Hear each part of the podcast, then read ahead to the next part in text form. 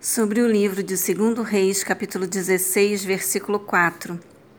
Ofereceu sacrifícios e incenso nos lugares altos, nas colinas e debaixo de toda árvore verdejante. Análise. Essa é aparentemente uma prática singela e inofensiva, como seria hoje em dia acender uma vela para uma divindade ou um ente querido morto. Contudo, na realidade, é uma demonstração de paganismo e infidelidade para com Yahvé. Deus exige o amor sincero e exclusivo dos seus filhos.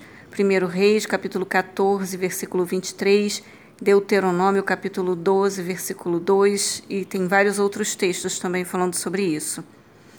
E Israel estava muito ciente desse compromisso, principalmente depois de o Senhor ter aprovado o templo de Salomão.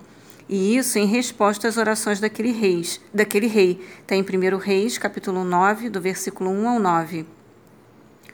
No final do reinado de Joás, cerca de 70 anos antes, o templo tinha sido completamente reformado.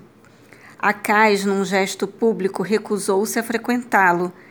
É, esses sacrifícios eram expressamente proibidos em Deuteronômio capítulo 12, versículo 2, pelo fato de esses altares idólatras e das árvores frondosas, símbolos de fertilidade, terem sido os pontos escolhidos para o culto pagão cananeu a Baal. Ao escolher os mesmos lugares, o povo de Israel começou também a imitar os ritos pagãos, até chegar ao ponto de praticarem sacrifício humano, como fez Acais. A prática de tal brutalidade, jamais aceita por Deus, era uma das características do culto ao deus Moloque. Levítico 18, 21, também capítulo 20, do versículo 1 ao 5, Deuteronômio capítulo 18, versículo 10.